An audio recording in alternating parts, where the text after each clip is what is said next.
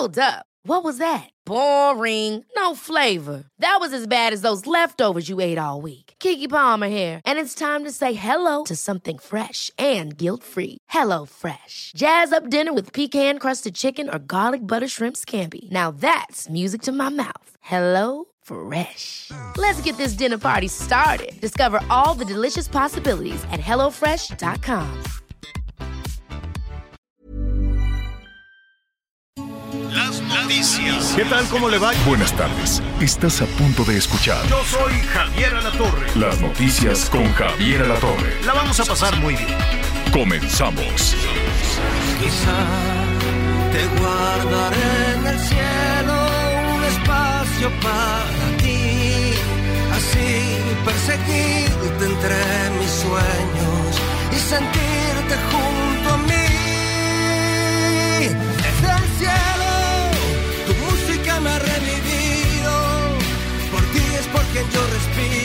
Muy bien, muy, muy buenos días. Me da mucho gusto saludarlos. Soy Miguel Aquino y bueno, ya en unos segundos más estará con su silenciado Javier La Torre, Anita Lomelí. Gracias, bienvenidos. Qué bueno que están con nosotros.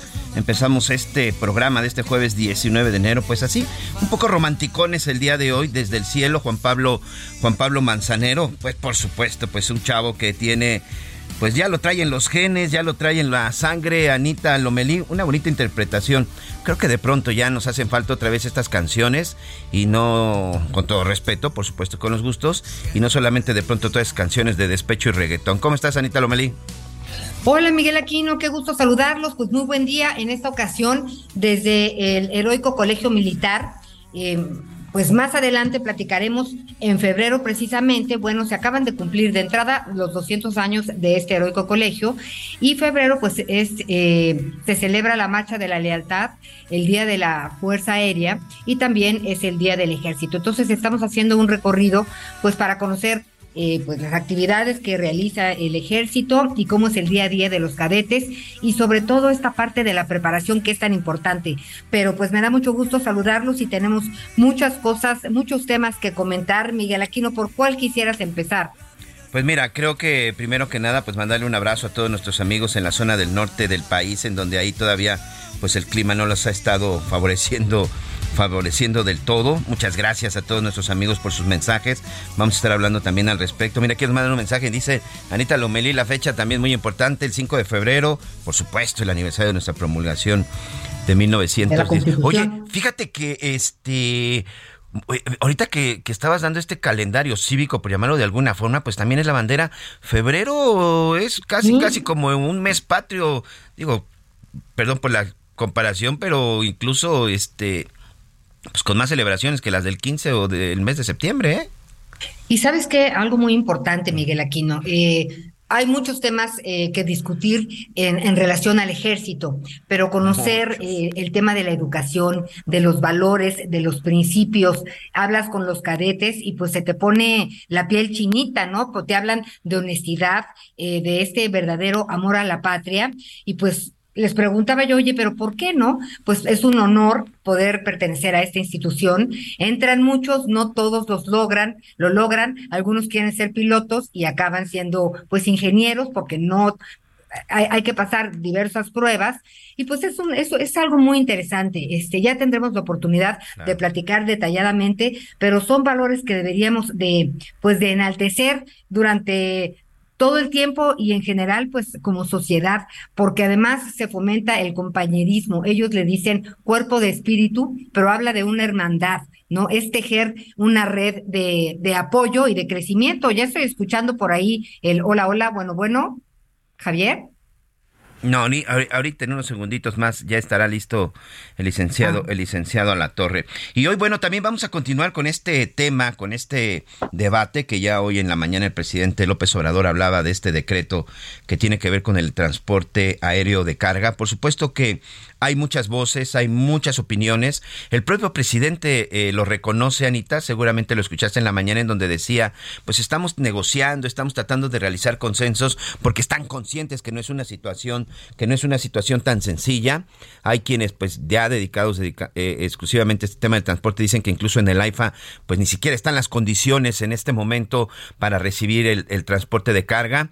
Y bueno, y se habla del AIFA que en realidad en el decreto dice que pues tendrán que buscar alternativas con los aeropuertos más cercanos, ¿no? Pero bueno, como todos sabemos, el aeropuerto más cercano es el Felipe, el Felipe Ángeles. Y también ayer en la Universidad Nacional Autónoma de México se dan dos informaciones muy importantes. Por un lado, la UNAM despide a la profesora relacionada con el tema del plagio de la tesis de la ministra Yasmín Esquivel, a la académica Marta Rodríguez Ortiz, quien pues la está despidiendo y sobre todo, bueno, pues ya la está sacando de la máxima casa de estudios. Y por otro lado, el Consejo Universitario, el Consejo de Académicos de la UNAM, eh, estos 33 consejeros de la máxima casa de estudios, pues llegaron a la conclusión de retirarle el título universitario a la ministra Yasmín Esquivel. ¿Qué significa todo esto? ¿Qué es lo que va a suceder? Pues ya estaremos viendo en el transcurso de los días. Pero es una situación que cada vez se complica más para la ministra y sobre todo para la Suprema Corte de Justicia de la Nación, que yo no sé si en determinado momento Hoy, pues creo que es la primera gran prueba de fuego para la ministra Piña, Anita.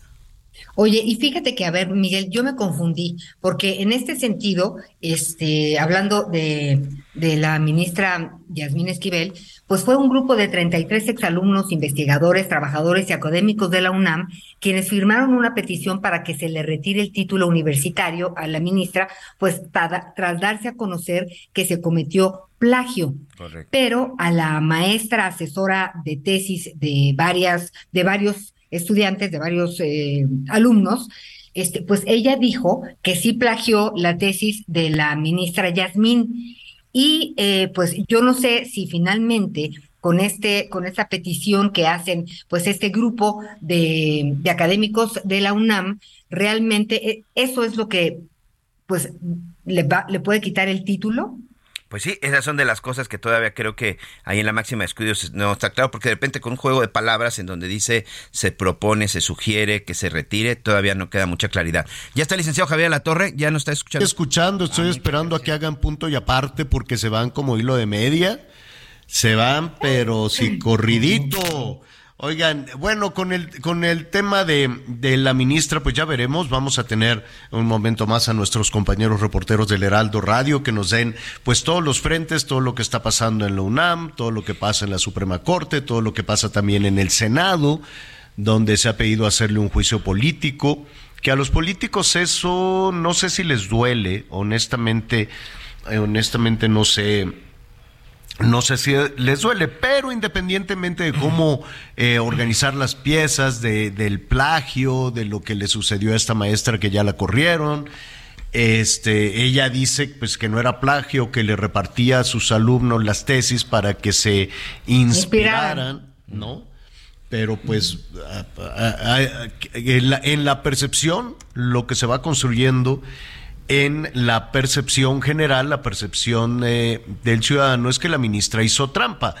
Ella dice que no, que ella le escribió primero, en fin, pero eh, son, son tan complejos los argumentos que se presentan y es tan sólida la percepción que va a ser muy difícil que eh, retirar esa percepción de que plagiaste, retirar esa percepción de que hiciste trampa y entonces pues yo me imagino alguna persona que se vea afectada, un grupo, una empresa, un, sector de la sociedad que se vea afectado por una decisión que tome eh, la, ministra, pues eh, va a ser muy complicado, ¿no? Porque van a decir, ¿cómo toma una decisión que afecta a, a mi persona o a mi grupo, lo que usted quiere y mande?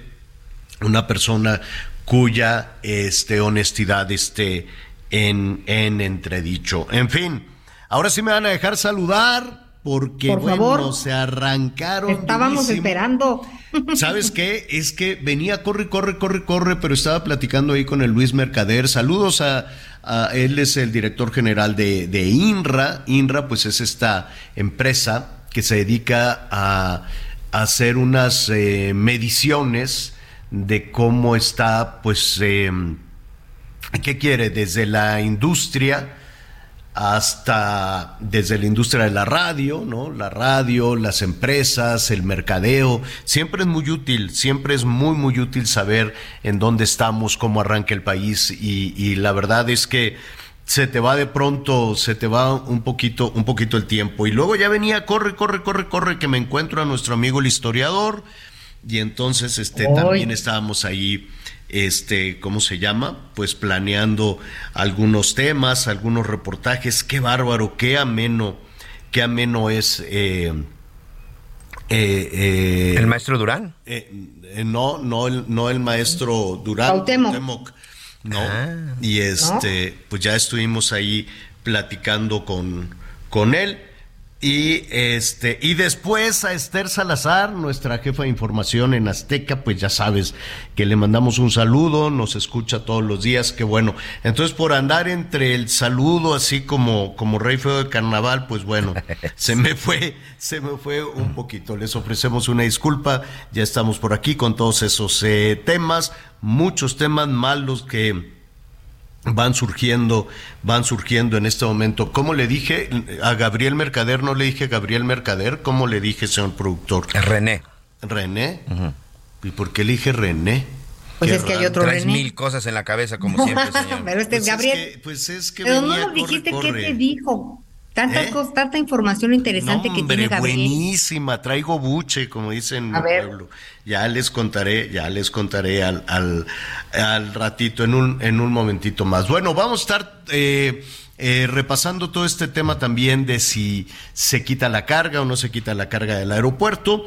Pero miren, hay una buena noticia, a mí me entusiasmó una, una muy buena noticia hasta que se diga lo contrario. Desde luego, hoy por la mañana muy temprano, a propósito del aniversario del, eh, del Seguro Social, del Instituto Mexicano del Seguro Social, qué barbaridad, ¿cuántos años son? 80, 80 años, a traspiés, a trompicones, como usted quiera, pero ahí sigue el Instituto Mexicano del Seguro Social. Saludos a todos, todas y todos los, los trabajadores, saludos también a, a Roé Robledo, como quiera que sea, ahí está una clínica del Seguro Social.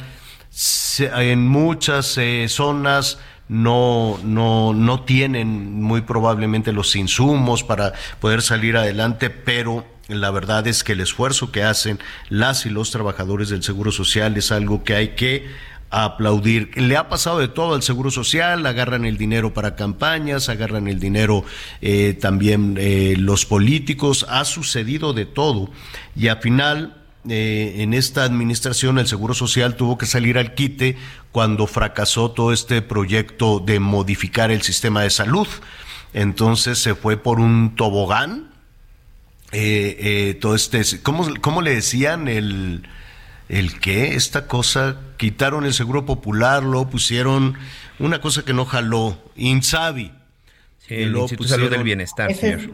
Ajá, lo pusieron el INSABI, el INSABI y lo acabaron encargándoselo al Instituto Mexicano del Seguro Social, que le pueden poner el, el, nombre que sea, pero a final de cuentas, pues es el Seguro Social quien tuvo que entrar al quite. Y entonces, en este aniversario, me entusiasmó muchísimo eh, que se dijera que ya está garantizado el abasto de medicinas. Así es.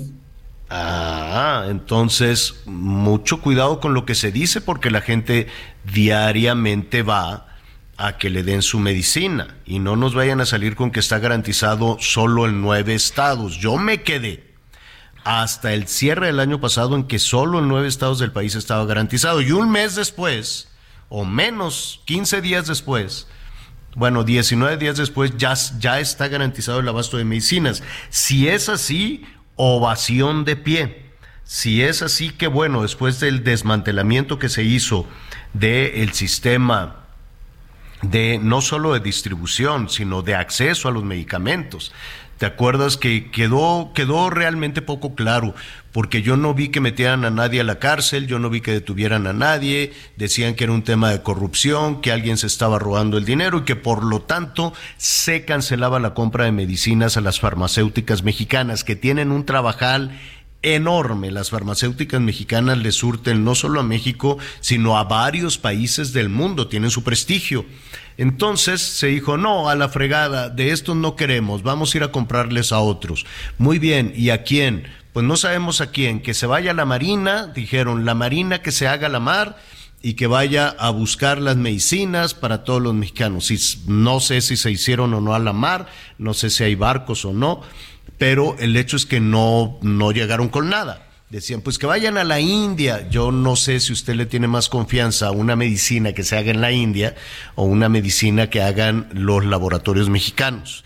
Yo le voy más a los laboratorios mexicanos que a los de la India, pero bueno, dijeron, no, no queremos saber nada de estos bandidos, ratas miserables. Bueno, y entonces a quién le vamos a comprar? Pues, pues no sabemos, vamos con Naciones Unidas. Entonces fuimos con la ONU, y la ONU te dijo, sí, como no, yo te busco los medicamentos, no te los voy a distribuir porque esa es otra tarea muy, muy compleja.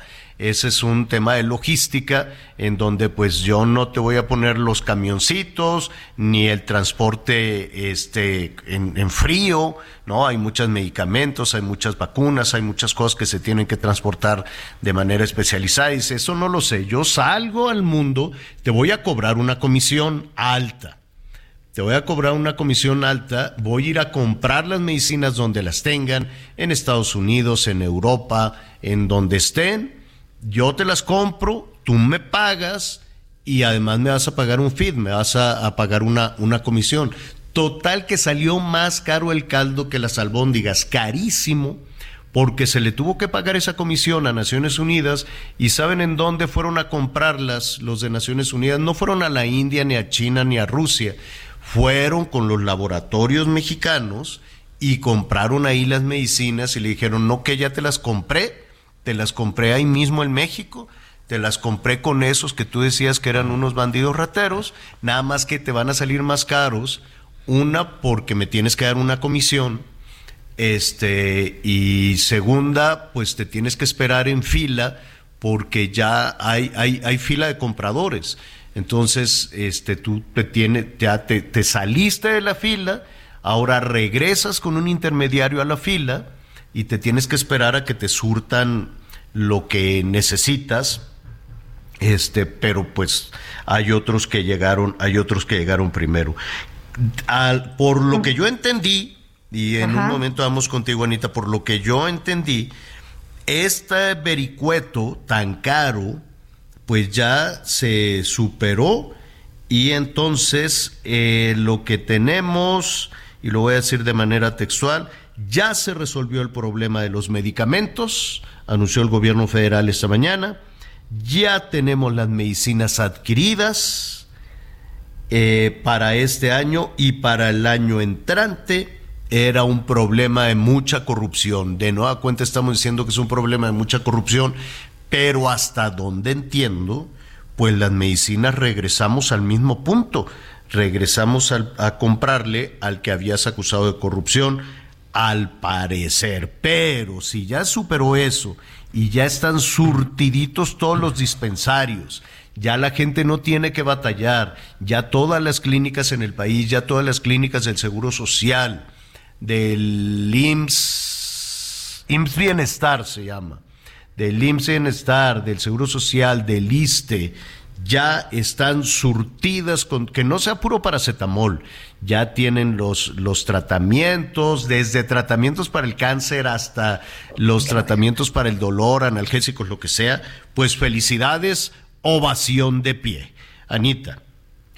Pues sí decías ya bien eh, hace un momento que es una buena noticia. O hablar de 80 años, pues, pues también es hablar de muchas vidas salvadas. Y fíjate que tuve oportunidad de hablar con el director general Zoé Robledo y explicaba que ahora la federalización de IMSS Bienestar, yo, yo le decía, oye, pues es centralizar, ¿no? Es volvernos a ver el ombligo. Pero eh, pues me respondió que eso es extender a todos los rincones del país realmente eh, los hospitales, los que no funcionan, ponerlos a funcionar, los que les faltan aparatos, eh, en fin, eh, como, como resanar toda esta infraestructura, agregando médicos eh, cubanos en lo que especialistas en distintas áreas mexicanos pueden lograr. Todo, es pura pues, todo iba muy bien pero ¿por qué eh, con Cuba? Porque se va a extender No. pues este de médicos eh, cubanos. Me alegra que pensemos igual. Y, y le pregunté, ay, perdonen, es mi computadora, es Siri. Ustedes disculpen. O sea, traes hasta porra. No, No, pensamos igual. Este, Todo no, iba muy bien hasta pero- que salió lo de los médicos cubanos. Espérame, pura no, yo le. ¿por, por qué cubanos? Si hay Es muchos para médicos darle dinero al Partido. Comunista Cubano, Y- y es para darle dinero al gobierno cubano. No, mira, me, dijo, los médicos cubanos vienen a cumplir, me dice, y está comprobado plazas bueno. que no podemos cubrir hoy en día. Y le dije, oye, ¿y les pagan a los médicos o al gobierno de Cuba? Entonces me explicó que hay una empresa que se encarga pues más o menos de este intercambio con distintos países de médicos, porque en, en- en Cuba pues tienen un, un prestigio importante en cuestiones de salud. Este, entonces es como, pues, como te presta tu empresa y le pagan a tu empresa. Y le dije, pero no al gobierno de Cuba. Y me dijo, no, esto es lo que me explicó. Pero ¿De más allá cuándo de acá esto, Cuba va a tener una empresa que maneje a sus médicos? Nada, Pues, es el sí. gobierno cubano que les da una miseria a sus doctores. Que bienvenidos y muchísimas Pero- gracias por ah, ser sí. por, por ser tan solidarios. Me parece muy muy bien. Pero en realidad era una forma de mandarle dinero a, a Cuba. ¿Cuánto es lo más opaco que hay? No sabemos cuánto se le paga al Partido Comunista, al gobierno cubano.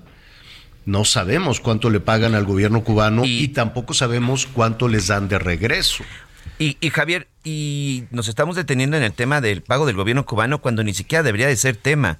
Con todo respeto, yo conozco muchos médicos cubanos, incluso aquí en nuestro país, pero ellos no deberían de estar ocupando las plazas que tienen que ser de médicos mexicanos, que aquí ya se dijo y los hemos entrevistado y hemos entrevistado a muchos de ellos. Simple y sencillamente lo que está sucediendo las plazas existen, sí, pero también los médicos mexicanos que las pueden ocupar. Y aquí se ha dicho, y con todo respeto, insisto, a los médicos cubanos, no me digan que los médicos cubanos son mejores o mucho mejores que los mexicanos, o que por lo menos ambos no están a la altura. Aquí incluso se hablaba de que esos, esos, esos cubanos estaban ocupando las plazas verdaderamente de otros médicos que no han sido reclutados y que no han sido reclutados por una serie de trabas, por una serie de condiciones y sobre todo por una serie de situaciones que han tenido que ver con la seguridad. Insisto, con todo respeto, para mí el tema no es quién les paga, el tema es que ni siquiera deberían de estar ocupando esas plazas en el sector salud. Hay muchos médicos cubanos que están en el sector privado, el sureste, créanme que está lleno de ellos y está bien porque eso los contrata una empresa, pero me parece que esas plazas tienen que ser ocupadas por médicos mexicanos y aquí hemos entrevistado a muchos de ellos que han hecho sus solicitudes, que Oye, han, se serán han subido muchos, y como no los cuántos son los cubanos. La cantidad es impresionante. La última vez se hablaba de que estaban, si no me equivoco, Anita, cinco mil. Más o menos. Sí. Pero déjame decirles algo. Sópalo, Un ejemplo. sí. En México eh, cuenta con 15 millones de adultos mayores. Y nada más como dato, existen 841 geriatras certificados. Ese es un caso. Por supuesto que estoy a favor de que los médicos mexicanos pues es- tengan su trabajo, estén en su país y pues por supuesto que aquí tengan una buena calidad de vida y un buen ingreso.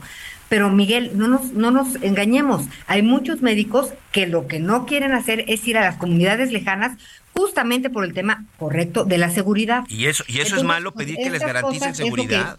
Ahí es donde, pues, en, en su ver, mayoría Anita, están no es de engañarnos, a Anita. esta- Ahí a sí esta yo de creo- No es de engañarnos y no y no está bien que pidan garantizar seguridad y no solamente para ellos, para la población. Para todo Hoy el ni siquiera dice, debería "Ah, de ser Es que no tema". quieres ir porque te van a balacear y porque vas a estar mal pagado No, y porque no vas a tener y porque no vas a tener ni lo básico y no vas a tener paracetamol. A ver, yo yo yo he visto y todos Anita, Miguel, todos hemos cuando salimos a estos caminos del Señor a ver cómo están las instalaciones, se les da entrenamiento a los habitantes de las localidades y ahí anda un pobre doctor poniendo de su dinero, pagando la gasolina, pagando su coche, le pagan con comida, le pagan con tamales, le pagan con lo que se puede en las comunidades y hacen un esfuerzo estos médicos mexicanos impresionante.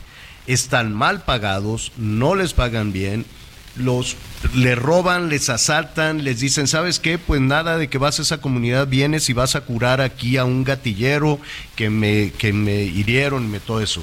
Si los médicos cubanos eh, a ellos los están cuidando, a ellos les están pagando bien, a ellos les están dando medicinas, les están dando batas, les están dando lo básico para poder curar a la gente. Me parecería muy injusto que a los, a los 5 mil cubanos les dieran todo eso y a las doctoras y doctores mexicanos, hasta los de servicio social, hemos visto cómo los secuestran, cómo los extorsionan, cómo se los llevan a curar a gatilleros. Y entonces, ¿qué vamos a hacer? Hacemos como que, ah, es que no quisieron ir porque pues les pasa todo eso. Qué cobardes, ¿no? Qué cobardes son los médicos mexicanos. No, no, bueno, yo no que no quieren ir. No, no, tú no, lo dijiste de esa manera, pero lo que dice el gobierno parece. Qué cobardes los médicos mexicanos que no quieren ir a los caminos del Señor porque hay inseguridad y porque hay, no hay medicinas y porque no hay con qué curar a la gente. Entonces mejor hay que traer a los cubanos. Vamos a una pausa, señor. Volvemos.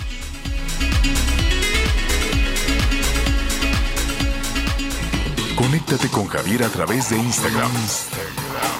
Arroba Javier-Alator. Sigue con nosotros. Volvemos con más noticias. Antes que los demás.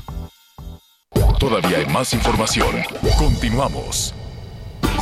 Las noticias en resumen. Tres estudiantes de la secundaria técnica número 46 de San Nicolás en Nuevo León resultaron intoxicados al beber agua con clonazepam. Tras ser atendidos, pues se reportan fuera de peligro. Sujetos armados mataron al subdirector de Seguridad Pública del municipio de Marcos Castellón, esto en Michoacán, Hermes Eloy Escobar. Según reportes, el funcionario se encontraba frente a la plaza principal cuando lo atacaron. Más de 260 migrantes fueron asegurados en el tramo carretero San Cristóbal de las Casas, Chiapa de Corzo, que eran transportados en un tráiler. De acuerdo con los reportes, los indocumentados viajaban hacinados en la caja de la unidad.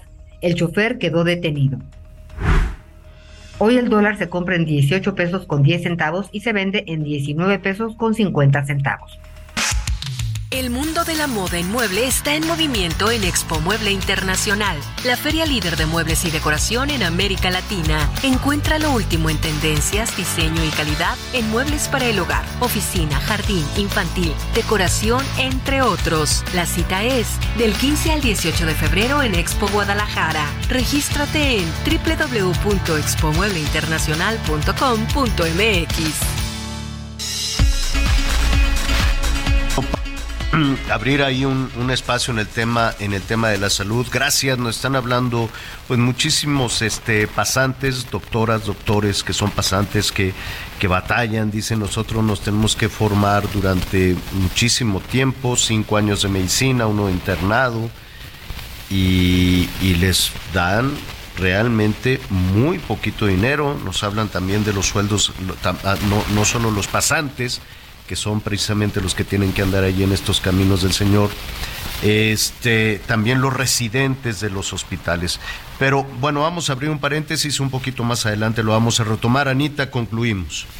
Pues nada más también, eh, aprovechando estos 80 años, pues agradecer infinitamente a los doctores, a las doctoras, a las y los enfermeros, a todo el personal, Javier, porque pues somos sobrevivientes, eh, ellos y nosotros de esta pandemia, y nunca se me va a olvidar eh, que pues quienes más llevaron la carga eh, pues complicada, difícil y triste y sola, pues fueron los médicos, las doctoras y pues todos los que pues trabajaron tanto por pues los pacientes que finalmente pues estamos platicando hoy aquí. Mm, bueno, muy bien. Oiga, eh, vamos a, a, continuar con las las este, conversaciones con las y los candidatos al eh, gobierno de Coahuila, también del Estado de México. Yo sé que eh, ahorita pues tendríamos que estar hablando de pre-campañas, pero pues en realidad eh, ya hay toda una confusión, ¿no? Desde que el año pasado a principios o, el antepasado, creo que desde el, el, desde el 21, ya no recuerdo, pero desde Palacio Nacional se dio el banderazo de salida para las elecciones del 2024 haciendo a un lado al árbitro electoral, que yo no sé, pues ahora que tanta fuerza pueda tener, ¿no?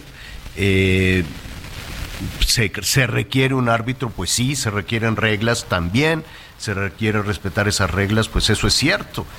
Pero pues parecería que ya, ya, ya esto pues sería una, una situación menor ante eh, pues los temas ya de campañas, de campañas abiertas a la presidencia de la República y de campañas abiertas para el gobierno del Estado de México y para el gobierno de Coahuila. Me llamó muchísimo la atención lo que dijo el presidente hacia los priistas cuando les digo que ya chuparon faros eh, para la elección del 24.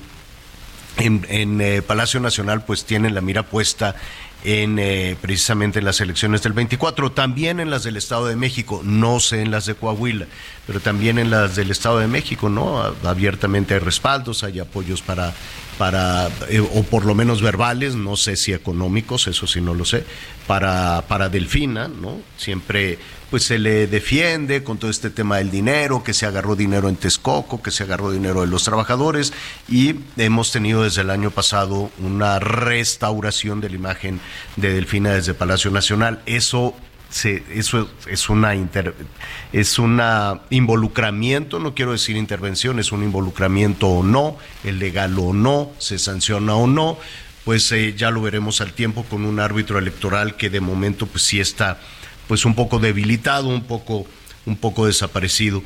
Em, chupar faros, eh, probablemente los, los, bueno, se pierden en el tiempo de dónde sale eso, pero fíjense Miguel Anita que cuando iban a fusilar, ya ves en el México revolucionario, pues fusilaban a todo Dios, ¿no? Entonces todos los políticos se deshacían de sus adversarios, pues muy sencillo, con el paredón, un paredón de fusilamiento. ¿Por qué? Pues porque eres mi adversario y te voy a fusilar. Entonces cuando ya tenían enfrente el piquete de militares para fusilarlo, le daban un cigarrito si quería ¿no? Así, pues ya te vamos a matar de todas formas. Entonces le daban una chupadita de un cigarro muy barato que lo hacían en, en Guanajuato, si no me equivoco, estaba esta cigarrera y hacían unos, unos cigarros faritos que no tenían filtro. Y entonces le decían, dale unas cuantas chupadas, al cabo ahorita te vamos a matar. Entonces decían, oye, ¿y qué fue fulano que, que andaba compitiendo para gobernador o andaba compitiendo para esto? Ah, ya chupó faros. Y eso de ya chupó faros significaba que lo habían matado. Este, y la referencia desde Palacio Nacional decían, pues los del PRI ya chuparon faros porque el PAN los dejó fuera de la jugada para la elección presidencial del 24. Ya estaremos retomando eso un poquito más adelante con aquellos aquí hemos hablado con muchos priistas que han levantado la mano para la elección del 24. Hoy nos ocupa el Estado de México, Ah, nos están diciendo que en un ratito más vamos a vamos a tener Alejandra Alejandra Sigel a la candidata del PRI o si queremos decirlo con más este formalidad la candidata del PRI Alejandra del Moral, precandidata del PRI Alejandra del Moral, va a ser hasta dentro de un mes más o menos a mediados de febrero cuando ya sea abiertamente, pero ya inició con sus actividades eh, de campaña. Vamos a platicar al ratito con ella, con Alejandra del Moral, del PRI y de la oposición. O sea, sería a partir de febrero la candidata que aglutina al PRI, al PAN, al PRD y a Nueva Alianza también, el partido de la maestra estaría arropando a Alejandra del Moral frente a Delfina Gómez, la candidata de Morena que también está muy muy activa con esta con este con este tema de, de las campañas. Ella en su arranque y nada más le le adelanto yo un poquito, ella tiene un eslogan, ¿no? De, de una mujer valiente y entre otras cosas en el arranque de su pre-campaña dice que ahorita hay que ser muy valiente para ser priista, pues ya le preguntaremos este por qué y en ese sentido pues eh, pues pues sí, lo sabemos, el PRI está muy de capa caída y sin embargo pues ha logrado, ¿no? Es quien tiene es quien está ahí moviendo el abanico en este momento en el tema de eh, en el tema de la designación de los, de los candidatos. Bueno, muy bien, pues en un, en un momentito más los, eh, los vamos a tener.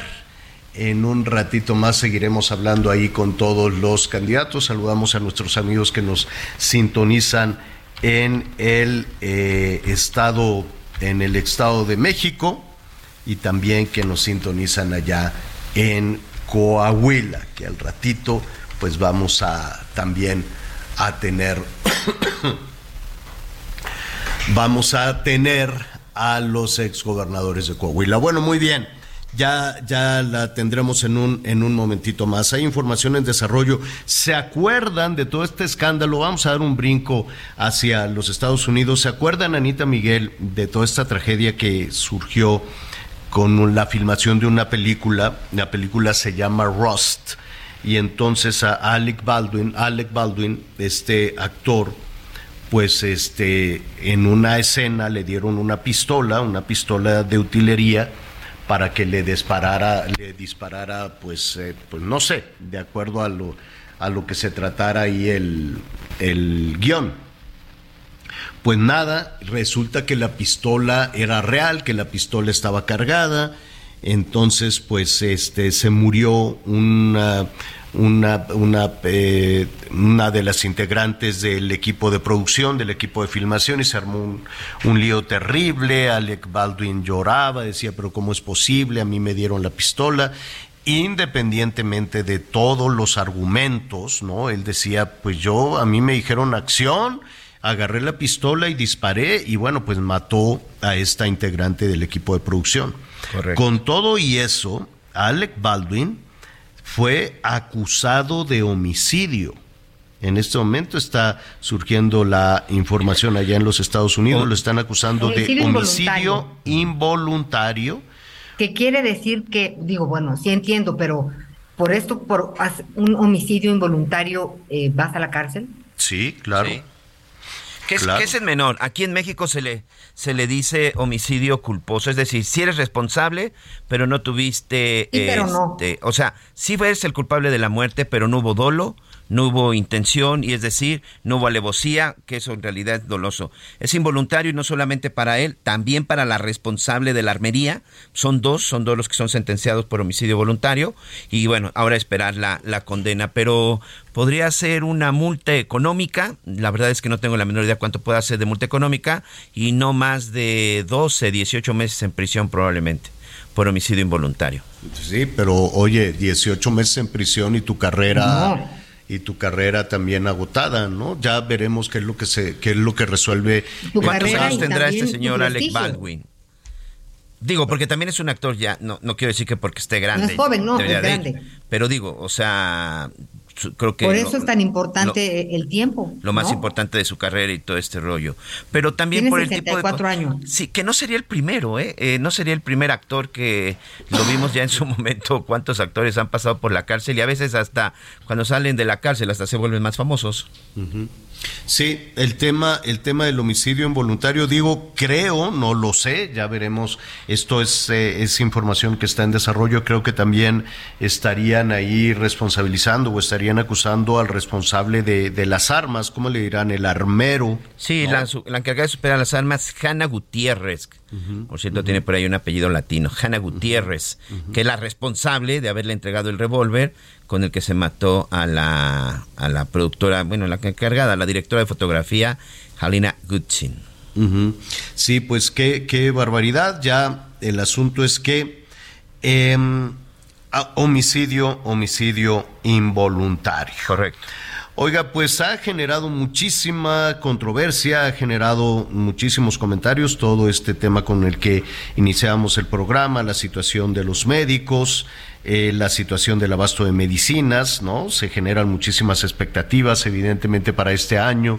De acuerdo a lo propuesto por el gobierno federal, vamos a tener un sistema de salud de primer orden, de primer mundo, como el de Dinamarca. Dinamarca, ¿no? Dice, insiste, no sé por qué se pone esa referencia tan alta, ¿no? De decir como un tema de un asunto de Dinamarca. Pero independientemente de que eso se, va pateando el bote y decían, este es como la seguridad, ¿no? Al principio, en el 2019, nos dijo Durazo que en seis meses íbamos a poder salir a la calle libremente, en seis meses. Y, y que decía, ya tenemos un punto de inflexión. ¿Te acuerdas que esa era su frase, su frase maestra, ¿no? Decimos, ya estamos en un punto de inflexión, pero pues otros seis meses, y no se cumplieron otros seis meses porque se fue, se fue a Sonora de gobernador y ahora está organizando a los equipos de campaña de, las corcholatas o de una de las corcholatas hasta donde tengo entendido. Yo no sé qué digan los sonorenses, ¿no? Si quieren que su gobernador esté organizando el proceso electoral o esté luchando contra los criminales allá en Sonora. Pero bueno, lo mismo se ha hecho del, del sistema de salud y hoy eh, la buena noticia es que el desabasto de medicinas se ha superado. ¿no? Que ya están los estantes con las, no sé si llenos, pero pues que ya están las, las, las, medicinas suficientes, que ya están todos los tratamientos, que ya está toda la medicina, cosa que si es así, pues aplauso y ovación de pie, porque pues los últimos tres años han sido un verdadero tormento para eh, los, eh, para las personas, para los ciudadanos, de, la medicina más básica. Olvídate de un tratamiento, la cuestión más básica para el eh, medicamento de las personas. ¿En dónde estamos? ¿Qué tan cerca estamos? O si efectivamente el año pasado nada más hablábamos de nueve estados, hoy, 15 días después, estamos hablando de que ya se cumplió esa meta. El doctor Andrés Castañeda Prado es coordinador de las causas de salud y bienestar en nosotros o nosotras. ¿Cómo lo debemos de pronunciar, Andrés? Hola Javier, eh, pues es con, con, una X, entonces realmente lo se puede pronunciar como cada quien quiera. bueno, muy bien. Esta, este anuncio que escuchamos hoy por la mañana, pues genera muchísimo entusiasmo. Y si es así, vaya nuestro reconocimiento después de todos estos vericuetos de ya explicábamos eh, al principio de cómo se buscaban medicinas en, en todos lados, no se encontraban, se le encargó a Naciones Unidas. ¿En dónde estamos de acuerdo a lo que ustedes investigan? Mira, eh, creo que estamos parados en, en, en uno de los problemas eh, principales, no la falta del reconocimiento de la realidad en donde estamos. Em, un poco lo hemos platicado ya en el pasado, pero desde el colectivo Cero Desabasto, que está integrado por 100 organizaciones y grupos de pacientes, hemos dado seguimiento al tema del acceso a los medicamentos ya desde hace varios años y dábamos cuenta cómo finales de 2019 el surtimiento eh, de los medicamentos se cae de manera drástica, ¿no? Es decir, un problema que no teníamos, a ver, nunca hubo un abasto perfecto, pero no teníamos el nivel de desabasto que llegamos a tener eh, nada más en las instituciones de seguridad social del, del país en, en el 2021 tuvimos más de 24 millones de recetas no surtidas efectivamente. Eh, entonces, bueno, llegamos a, digamos, tocamos punto en el, en el 2021 en temas de, de, de acceso a los medicamentos y esto lo sabemos por varias eh, fuentes de información. La primera es la plataforma cero de tabaco.org, en donde pacientes, familiares de pacientes y profesionales de salud nos dejan sus reportes. Eh, eh, la segunda son fuentes de información pública como el sistema Indicas, en donde podemos ir monitoreando lo que reporta cada unidad de salud en términos de surtimiento completo de los medicamentos. Y ahí veíamos, por ejemplo, como el primer cuatrimestre del 2022 fue el cuatrimestre con el peor nivel de los últimos seis, siete años. Es decir, eso, eso pasó el año pasado. Y eh, otra fuente finalmente es lo que le preguntamos directamente a las instituciones de salud sobre cuántas recetas están o no dejando de surtir. Y en ese sentido sí sí podemos decir, Javier, que el 2022 fue un año de mejoría, ¿no? Y eso ha sido muy afortunado. Después de tocar fondo en 2022, 21, 2022 hemos ido recuperando el porcentaje de surtimiento completo de las medicinas.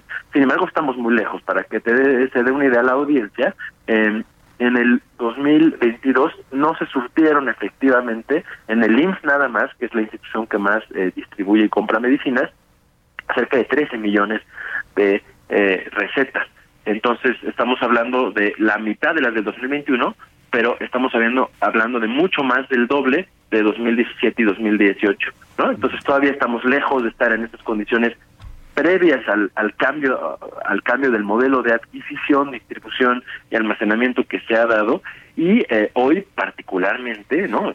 Así mientras estamos hablando, está habiendo un desabasto puntual, lo tenemos registrado en la plataforma y hemos hablado con varios grupos de pacientes y profesionales de salud que trabajan eh, en nuestra red importante en, por ejemplo, ácido micofenólico, tacrolimus, que son medicamentos para pacientes con enfermedad renal eh, crónica o para pacientes con, que recibieron un, trasplante o enfermedades reumatológicas. Está habiendo desabasto puntual, sobre todo en la parte de Puebla, Tlaxcala, eh, eh, e inclusive Veracruz, ¿no? Se estado reportando estos últimos últimos días. También tenemos desabasto eh, y llama potencialmente la atención de eh, morfina, por ejemplo, en el país. Tenemos un año sin acceso a estos opioides que son fundamentales para el tratamiento de enfermedades eh, de pacientes con dolor crónico o cuidados paliativos. Y, y, creo que eh, pues un poco el que el presidente salga y diga que el problema está resuelto minimiza muchísimo el eh, dolor y el sufrimiento que están teniendo tanto profesionales de salud por no tener acceso a los enzimos para poder hacer su trabajo como pues las y los pacientes que andan peregrinando no de mm, farmacia en farmacia o inclusive teniendo que acudir al mercado negro para pues garantizar su derecho a la salud. Sí, y ya revisamos a fines de del año pasado, de acuerdo al INEGI, el 45% de los ingresos familiares, que es altísimo, 45% de los ingresos familiares se fueron en farmacias, en la compra de medicinas, ¿no? En, en el país. Sí, sí, hay, hay, hay, un montón de consecuencias indirectas que estamos viendo. Una de estas es el aumento en el gasto de bolsillo, que es innegable, que además lo podemos también constatar simplemente mirando en la calle el número de farmacias y consultorios, a veces estas farmacias nuevas que, que hay en prácticamente todo el país.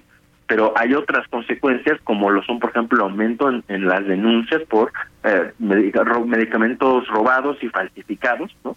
Eh, esa es otra consecuencia. El número de quejas, el número de amparos interpuestos contra las diferentes instituciones de salud también ha crecido de manera exponencial desde el 2019 y bueno, todos estos datos nos dejan ver que ha habido una crisis tremenda claro. que se agudiza en el 2021 y que no acabamos de salir todavía eh, eh, y, el, y el negarlo es minimizarlo, ¿no? Definitivamente sí, no negar, ya que estamos en los temas de salud, es como cuando vas a hacerte un examen médico y lo quieres negar todo, ¿no? Y dices, no, no, a mí no me, a mí no me sucede, no me sucede nada de esto. Andrés, dime, dime, dime algo, ¿qué, qué pasó? ¿Por qué llegamos a este punto? Y escuchándote me quedo reflexionando que en el gobierno, por lo menos, para no repasar muy hacia atrás, con el gobierno de Enrique Peña Nieto tampoco es que estuvieran garantizadas las medicinas. Con el gobierno de Enrique Peña Nieto también veíamos las carencias, eh, los, ingresos malísimos de, no solo de residentes, sino de pasantes. Eh, es, decir, no pasamos de, una, de un esquema eh, muy sano, un esquema muy vigoroso en términos de salud, a uno, fatal. ¿Qué, ¿Qué, qué, pasó en el camino? pues mira, yo creo que el, sistema de salud mexicano eh, lleva varios años, como bien lo dices, en, una franca crisis y esto tiene eh, sus orígenes desde cómo se creó el sistema de salud, porque en México no hay un sistema de salud único para todas y todos los mexicanos, ¿no? Además, para el sistema de salud mexicano de primera, de segunda, de tercera y de cuarta, ¿no? No se gasta de nuestros impuestos lo mismo en un derecho derechohabiente de Pemex, por ejemplo, que en un derechohabiente del IMSS Bienestar. No tenemos acceso a los mismos servicios, a la calidad y además podemos vivir junto a un hospital muy grandote, pero si no soy derechohabiente, por ejemplo, al IMSS, pues no puedo tener acceso ¿no? a, estos servicios. De entrada, ahí ya tenemos un reto muy, muy importante, sumado a los 120 millones de personas que estamos distribuidas a lo largo de toda esta compleja geografía de, de nuestro país y el llegar a los llegar con servicios de calidad a cada rincón pues es un reto en sí mismo. Pero que a esto le sumamos que tenemos también muchos años sin un aumento real del presupuesto de salud, ¿no? Eh, pues eso todavía pues complica mucho más las cosas. Pero tenemos un presupuesto, tenemos un presupuesto enorme, un presupuesto muy muy grande. Se ha más que duplicado el presupuesto más grande de Enrique Peña Nieto a comparación del que tenemos hoy. ¿Será realmente un tema de dinero? No, no, no, no se, no se ha duplicado el presupuesto de salud de ninguna. ah, no, no de salud, me refiero al general. Ah, claro. ah, claro.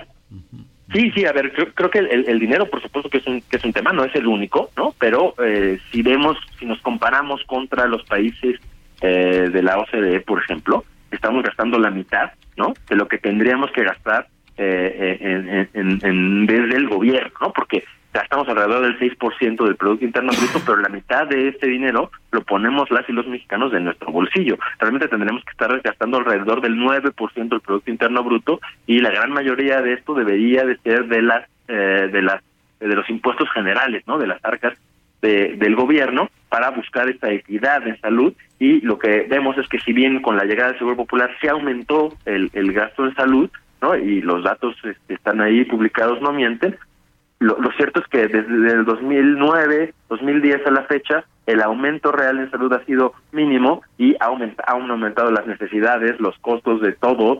Eh, entonces, en términos reales, el, el aumento es, es, es, mínimo, inclusive ha habido años en donde se ha disminuido el presupuesto de salud, pero esto sumado a este sistema fragmentado y otra serie de problemas y encima de esto, en tema de la acceso a los medicamentos, en 2019, eh, o más bien cuando llega este nuevo gobierno, se cambia el modelo de adquisición sin entender la complejidad y bueno, esto deriva en la crisis tremenda en la que nos metimos. Doctor, se nos viene el tiempo encima, te agradecemos muchísimo que nos ayudaras a aclarar en dónde estamos parados. Es el doctor Andrés Castañeda Prado, muchísimas gracias. Un gusto, que estén muy bien, hasta luego. Hasta luego, hacemos una pausa, volvemos.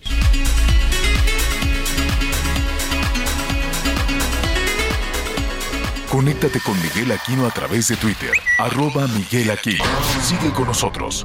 Volvemos con más noticias. Antes que los demás. Todavía hay más información. Continuamos. Muy bien, qué rapidez, qué bárbaro. Estamos entrando ya a la, este, ¿cómo se llama? A la segunda, a la segunda hora entonces, eh, vamos a estar con este tema que ayer, ah, cómo generó polémica uno de nuestros invitados. La verdad es que el presidente de la Asociación de, de Agencias Aduanales, yo creo y le ofrecemos una disculpa, igual y no estaba muy, muy, muy enterado del tema y le tundieron le tundieron ahí muy duro con este asunto de, de, que se van a cerrar los vuelos de carga y decía, no, pues está bien.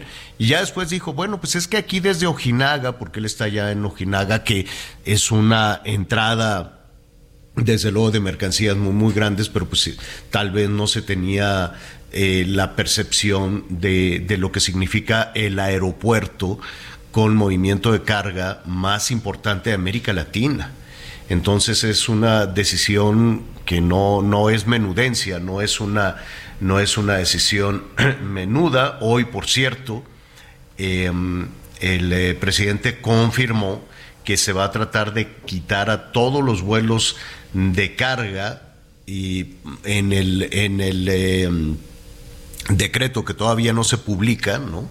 No se decía que los querían mandar al Felipe Ángeles, pero pues quedaba muy claro entonces que se quiere mandar todo hacia el Felipe Ángeles. ¿Qué consecuencias tiene esto? Tiene pros, seguramente, tiene contras, seguramente, y estaremos así preguntando a varios de las instancias afectadas. Y el principal afectado, pues es usted y yo con las mercancías, ¿eh? No se crea que esto no va a tener un impacto en los precios y evidentemente todo esto va a costar más, eh, moverse, pagar oficinas, despedir a las personas. Las personas pues les van a decir a sus patrones, oye, ¿y yo cómo llego allá al fin del mundo? ¿Cómo me muevo? ¿No? En este momento pues llegar a trabajar ahí al área de aduanas de, del aeropuerto como quiera puedes llegar en metro o en pecero, pero llegar hasta Zumpango en camión de pasajeros y luego de ahí hasta ese punto y cosas tan sencillas, ¿dónde comes? Este, a qué hora atiendes a la familia, en fin, esto modificará sí o sí mucho del el día a día. ¿Habrá ventajas? Seguramente las habrá. Desventajas también. Entonces nuestra tarea es ir investigando desde diferentes puntos de vista esta decisión, este decreto. El ingeniero Jesús Navarro es el presidente del Colegio de Ingenieros Mexicanos en Aeronáutica, a quien le agradecemos la comunicación esta tarde. Jesús, qué gusto saludarte. ¿Cómo estás? Javier, mucho gusto de saludarte. Ever catch yourself eating the same flavorless dinner three days in a row? Dreaming of something better? Well, HelloFresh is your guilt-free dream come true, baby. It's me, Kiki Palmer. Let's wake up those taste buds with hot, juicy pecan-crusted chicken or garlic butter shrimp scampi. Mm. Hello Fresh. Stop dreaming of all the delicious possibilities and dig in at HelloFresh.com. Let's get this dinner party started.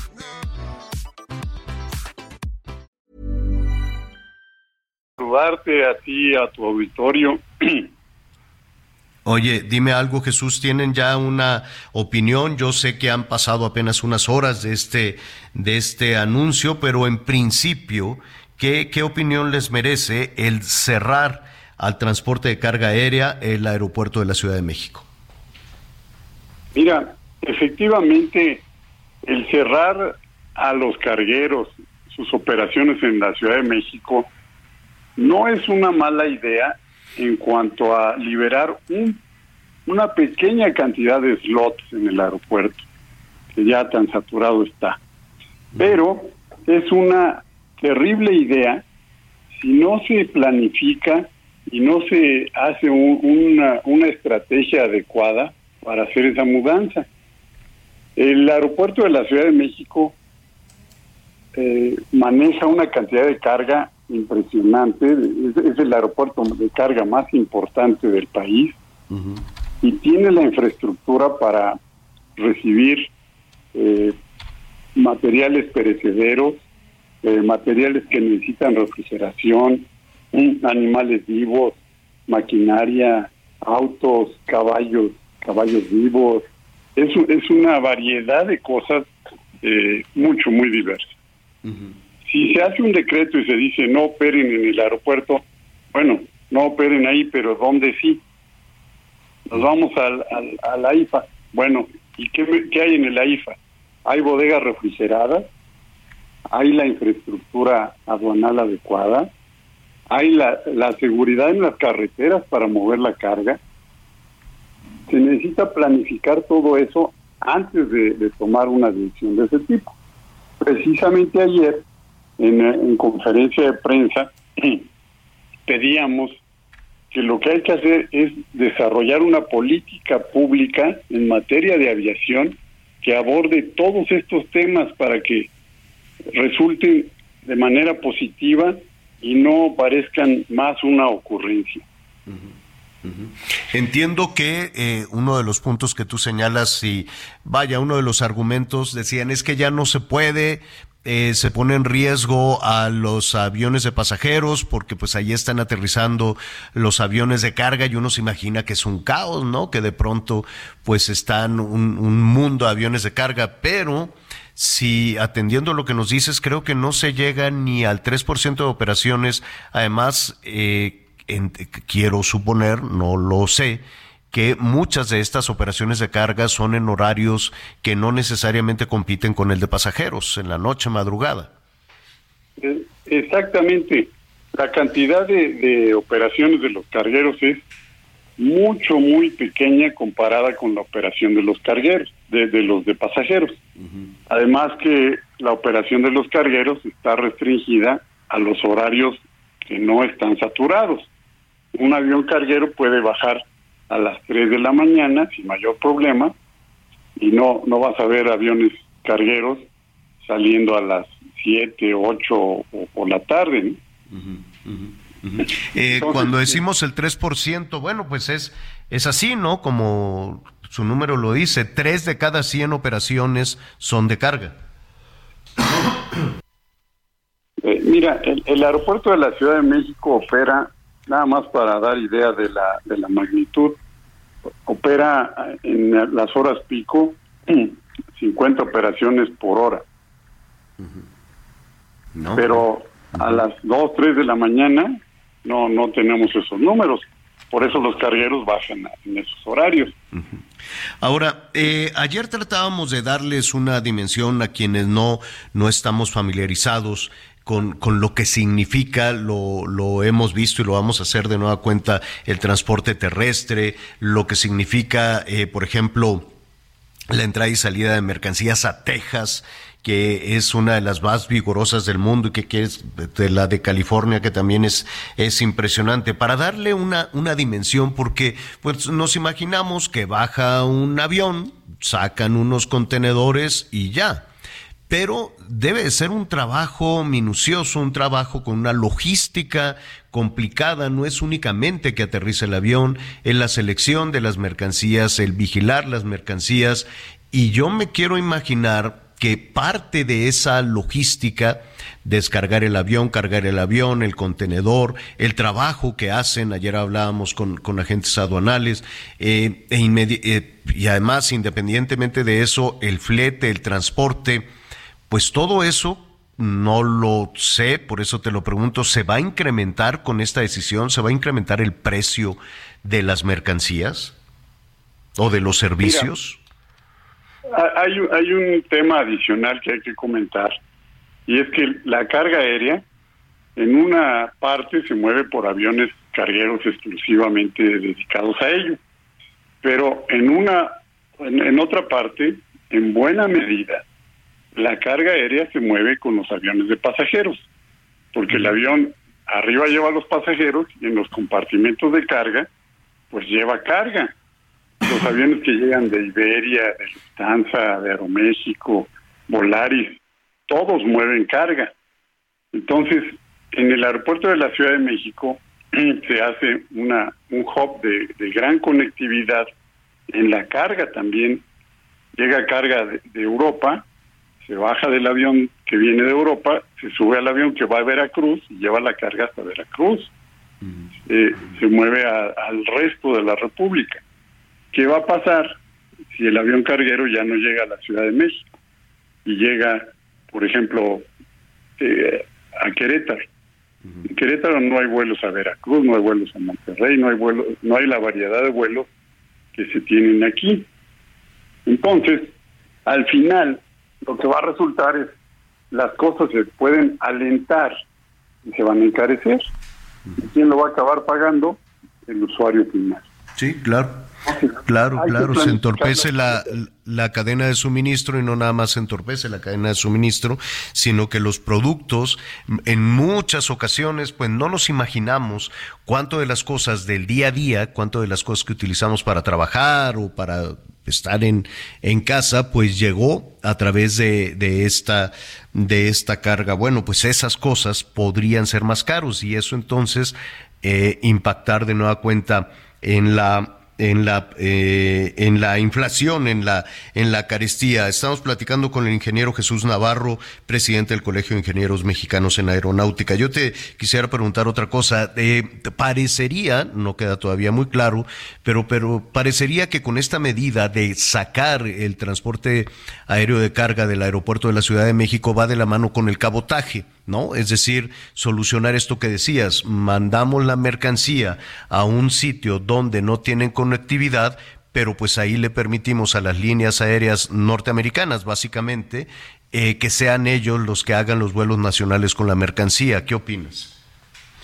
No, yo creo que yo vería son dos cosas totalmente separadas. Eh, entiendo la intención de sacar la, a los cargueros de del aeropuerto de la Ciudad de México para liberar un poco de espacio. No, el tema del cabotaje es sumamente delicado. El permitirle a operadores extranjeros operar las rutas aéreas nacionales de ninguna manera va a mejorar la conectividad ni mucho menos va a bajar los precios. Los operadores extranjeros no van a venir a volar las rutas que no tienen mucha demanda. No va a venir American Airlines a volar de México a Tapachula, de México a, a Gutiérrez, porque el volumen de pasajeros no, no es suficiente, no es atractivo. En cambio, las rutas que son de, de alta demanda, como la México-Guadalajara, México-Monterrey, México-Cancún, la cantidad de aviones, el tamaño de las flotas de, Estados Unidos, comparada con las de México, es de más de 10 veces. American Airlines tiene una flota de mil aviones. Aeroméxico tiene 90. Eh, United tiene otros mil aviones. Polaris tiene 100. A la hora que se, se les permite a los extranjeros operar las rutas nacionales, las pueden depredar, ofrecer precios fuera de mercado, con esa cantidad de aviones destruyen la operación de Aeroméxico, de Volaris, de Viva, y ya que ya que los quebraron, se quedan dueños de la ruta y ahora sí tienen el control total de los precios de las operaciones. Y lo que hicimos fue regalarle a los extranjeros nuestro espacio aéreo y destruir los empleos que hoy eh, ofrecen todos los operadores nacionales. Eh, te, robamos un... ¿Sí? Ningún país hace esto. Sí. Anita Lomelí te quiero preguntar. Rapidísimo, ingeniero Jesús Navarro. Qué gusto, gracias. El tema es que se utilice el AIFA. Ok, ustedes son quienes saben, ¿no? Es el Colegio de Ingenieros, son los expertos en, aeronáutica. ¿Qué hacemos para que entonces se utilice el aeropuerto Felipe Ángeles y deje de haber todos estos, eh, pues, forcejeos por finalmente lograr ese objetivo? Eh, démosle la vuelta al asunto. ¿Cómo podríamos entonces, este, pues salir todos ganando? Oh, qué buena pregunta me has hecho. De verdad que, que, le agradezco mucho. Mira, nadie está peleado con su dinero. ¿Por qué si se abrió el aeropuerto a las operaciones, se ha tratado de promover, por qué a nadie le ha interesado? Porque lo que necesita el aeropuerto Felipe Ángeles para ser atractivo es mejorar su conectividad terrestre. La gente no va ahí porque simplemente, imaginemos que yo quiero ir a Cancún. Si me voy de la Ciudad de México, un vuelo México-Cancún me andará costando mil, mil quinientos pesos. Si yo me voy de la IFA, que me den el boleto en 500 pesos, dirías, bueno, es una, una buena rebaja. Pero me voy a, a, la IFA, el taxi me va a costar dos mil, pues entonces, ¿cuál fue el chiste? Y aparte, el tiempo que lleva llegar al aeropuerto es dos, tres, cuatro veces más que llegar al aeropuerto de la Ciudad de México. Como lo he dicho en otras ocasiones, el aeropuerto está bien hecho, de la barda para adentro no hay no hay ningún tema que discutir. Pero de la barda para afuera, las carreteras para llegar ahí, la seguridad, es, ese es su gran problema, la falta de un tren rápido. El día que uno se pueda subir a un tren en, en cualquier cualquier estación de metro, llega uno a una estación de tren, se sube al tren y sabe que en 30, 40 minutos esté en el IFA, las cosas van a cambiar.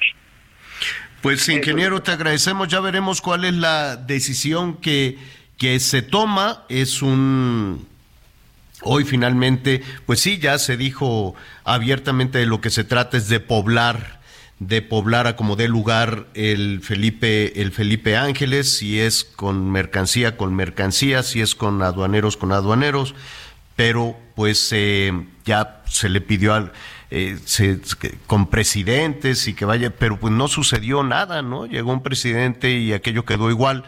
Veremos el costo en la economía, en la carestía, en la inflación y cómo le pega, ¿no? Porque este no es un asunto de que los pobres no consuman productos que lleguen por avión, claro que los consumen, esto nos afecta absolutamente a todos, pero no sabemos si esa consecuencia se puso sobre la mesa a quien le sugirió al Ejecutivo, oye, pues cancela esto para obligar a que todos se vayan y empezar a mover el Felipe Ángeles. Veremos cuál es la consecuencia, veremos si se le plantean, ¿no? Si se le plantean esas... Eh, esas situaciones incluso en Palacio Nacional al Ejecutivo, ya lo estaremos hablando cuando tú nos lo permitas. Gracias, ingeniero.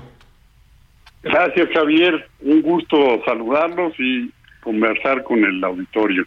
Al contrario, gracias a ti. Bueno, pues ahí está y efectivamente pues partimos de, de, pues de la buena fe, como tú dices, Anita, pues si ya está hecho que se use.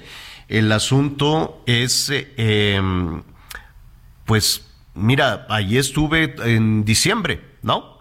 que estaban ahí apurados. Está bonito, está muy bonito, tiene su, sus pisos muy, muy bonitos, está muy amplio, está limpio, este, tiene ahí una lonchería pues que te vende como unas hamburguesas. O sea, esta es una terminal aérea bonita, ¿no?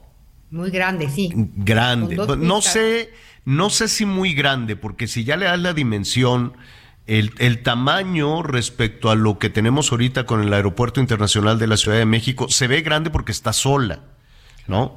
Se ve grande porque no, no tiene mucho movimiento de pasajeros, entonces pues sí se, se siente grande pero este imaginarla ya con el movimiento eh, habitual de pasajeros pues no lo no lo sabemos. Yo entiendo la buena fe yo entiendo la buena intención de que el ejército no hiciera un, un aparato un aeropuerto a menor costo las instalaciones están muy buenas la la torre de cómo se dice la torre de control es una cosa impresionante con tecnología de punta es una cosa de, de, primera, verdaderamente. No sé si ya tienen ahí, por ejemplo, en el Aeropuerto Internacional de la Ciudad de México, pues no tienen controladores aéreos, tienen que andar haciendo dobles turnos. Creo que allá sí los tienen, pero pues nomás están ahí sacándose los mocos porque pues no, no, hay, no hay mucho vuelo. Las comunicaciones le estaban metiendo a todo vapor con una obra, con unas ballenas enormes para la instalación de los puentes, unos puentes muy bonitos este, y lo, lo querían terminar antes de que llegara Biden, pero pues no lo acabaron. Y se le apostó, ¿no? Lo, lo dijo así el gobierno mexicano, oye, hazme la balona, que baje aquí, como diciendo, si baja Biden, pues ya todos van a querer venir. Pues sí, todos queremos alternativas. El aeropuerto es una inmundicia. El aeropuerto internacional de la Ciudad de México es una cosa terrible. Hice un vuelo apenas, eh, llegué ya muy tarde el domingo por retrasos y todo, y la misma historia de toda la vida. Era el único avión en ese momento, porque ya era muy tarde, y de todas formas te tienes que esperar dos horas a que alguien te esté esculcando y revisando y robando, ¿no? ¿Te roban quién? Pues no sabemos quién, ahí la Marina son los encargados, pero los robos siguen, la inseguridad sigue, sigue, huele a caño, huele, está terrible. No sé si lo están haciendo deliberado, no, porque dices, ¿cómo se pudo haber echado a perder en tan poquito tiempo este aeropuerto? Pero es una ruina. Entonces te da la impresión, te da la sensación de que es un asunto, de que es un asunto deliberado, un poco para, para eh, pues para que te vayas ahí al, al Felipe Ángeles. Ah, siempre sí. Me habían dicho que teníamos ahí algo de, de, híjole, pero bueno, a ver, este, ya le decíamos hace al inicio del programa que estamos en las conversaciones, se lo digo de nueva cuenta, le ofrezco una, una disculpa, estábamos en las conversaciones con las candidatas y candidatos a eh, Coahuila y también al Estado de México. Alejandra del Moral es la candidata o precandidata, si queremos ser un poco más formales, aunque en las cuestiones electorales ya, ya andan con la marrana suelta, ya no hay ninguna formalidad, ya el árbitro electoral, quién sabe dónde quedó, porque pues se dio el banderazo de salida hace mucho tiempo para el 24 y hace también muchísimo tiempo, por lo menos en la discusión, para el Estado de México y Coahuila. Alejandra del Moral, qué gusto saludarte, muy buenas tardes, ¿cómo estás? Muy bien, muchísimas gracias por el espacio y perdón, no teníamos señal, estamos acá en Chapa de Mota y, no teníamos muy buena señal. Yo lo sé, yo lo sé que estás, ya es campaña entonces.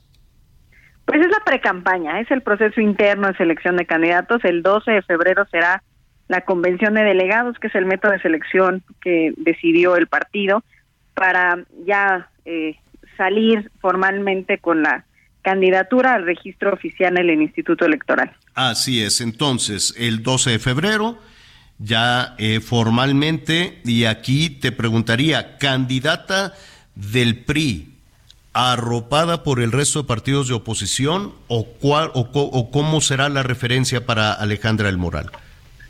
Pues mira, hemos hecho una alianza amplia. Debo decirte, Javier, que fue dificilísimo, no fue nada fácil este ponernos de acuerdo, pues fuimos adversarios políticos durante mucho tiempo y hoy la verdad es que pudieron más nuestras coincidencias, fueron muchas horas de trabajo, muchas horas de plática y hoy podemos decir que tenemos una coalición amplia, plural, en donde queremos que todo mundo quepa, que sabemos por experiencia de servidora, siendo presidenta, diputada, recorriendo el Estado, que hoy la gente no quiere, no le importa si eres de izquierda o de derecha, lo que quiere es que le soluciones los problemas. Y eso es lo que nosotros buscamos con esta coalición. Ahora, em, yo te, eh, comentábamos hace unos momentos que el banderazo de salida para las cuestiones electorales, tanto federal como estatal, se dio hace muchísimo tiempo, o es un tema eh, recurrente. Por ejemplo, pues en Palacio Nacional, de alguna u otra manera, se menciona mucho a tu contrincante política, Delfina, ¿no? y el, el, Ejecutivo dice no vamos a interferir, pero hay siempre una abierta este, defensa, ¿no? de, de, la candidata de Morena. ¿Es, ¿El caso es similar contigo? ¿A ti te, te arropa, te defiende el, eh, el gobernador? Pues mira, el gobernador está concentrado siendo gobernador y lo que más nos ayuda a nosotros es que sea un gran gobernador, que él siga dando resultados a los mexiquenses, que prestigie al partido con resultados y que nosotros nos permita hacer lo que nos toca acá abajo en territorio este, recorriendo los municipios, platicando con la gente y estando cerca de ellos. Entonces, debo decir que eh, el gobernador nos sentimos orgullosos de, él. Es un gobernador que ha puesto muy claras sus prioridades en el gobierno y eso pues nos ayuda. Eh, Alejandra, te quiero ofrecer una disculpa, se nos viene el tiempo encima, ¿nos puedes aguantar un minutito porque tenemos muchas cosas que preguntarte. Una mujer valiente, cómo fue la negociación con el resto de los partidos y pues también se dijo en Palacio Nacional que los priistas chuparon faros para el 24. Bueno, eso se dijo ahí. Ya quisiéramos conocer tu respuesta inmediatamente después de una pausa, si nos permites. Claro que sí, gracias. Gracias, volvemos.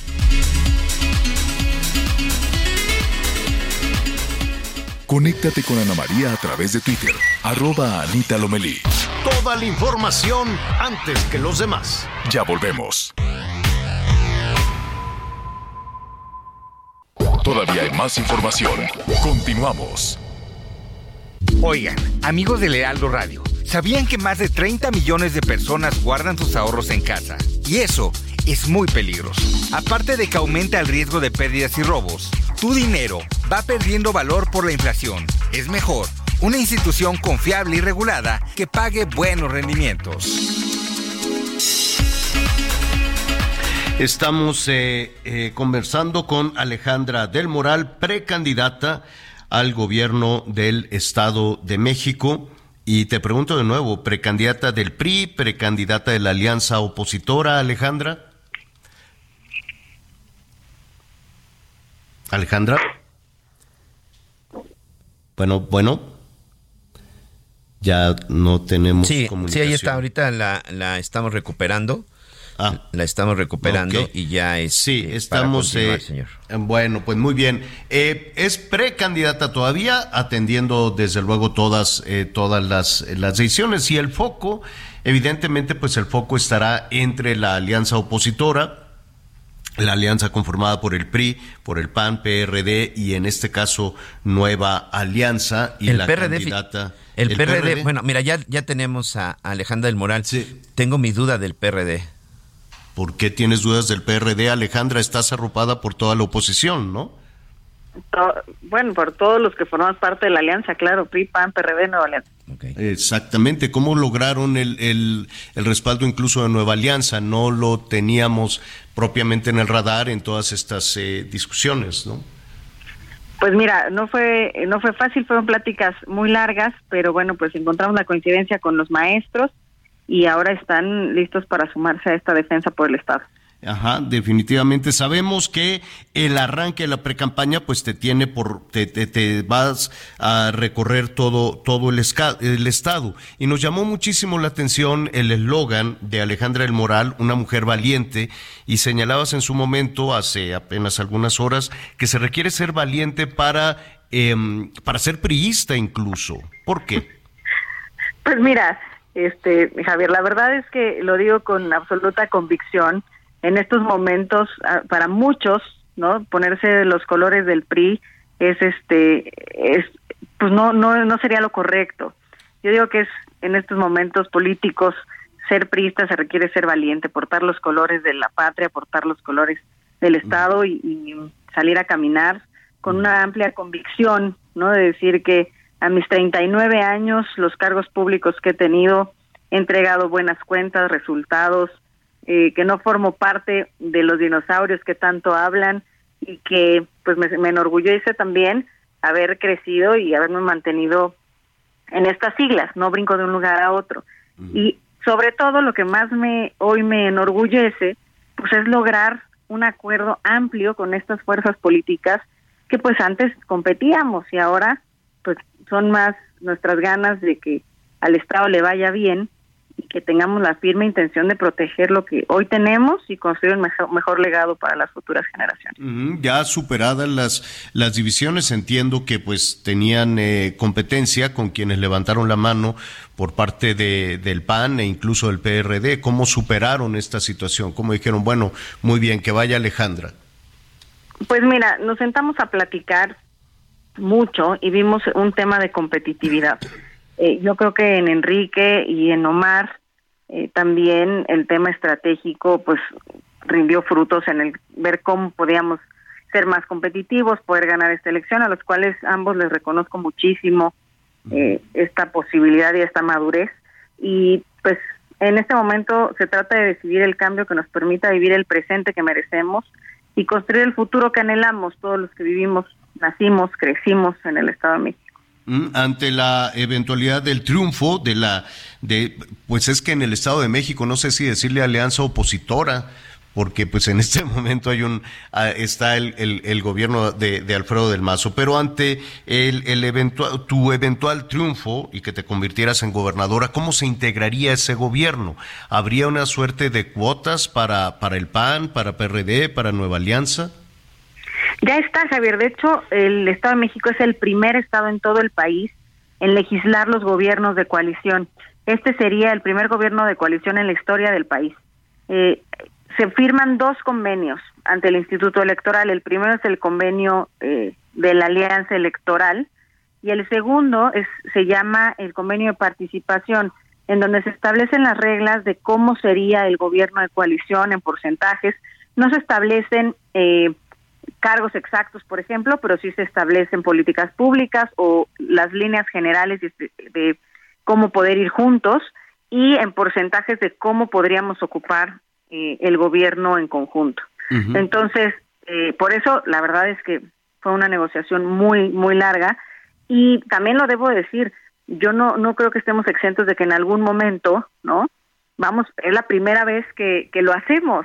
Entonces, pues seguramente en el, en el camino iremos encontrando tal vez alguna diferencia y tenemos que eh, sortearla y salir adelante de ella. Entonces, yo estoy convencida que nos va a ir muy bien y por eso, precisamente por eso, decimos que este momento es momento de valientes.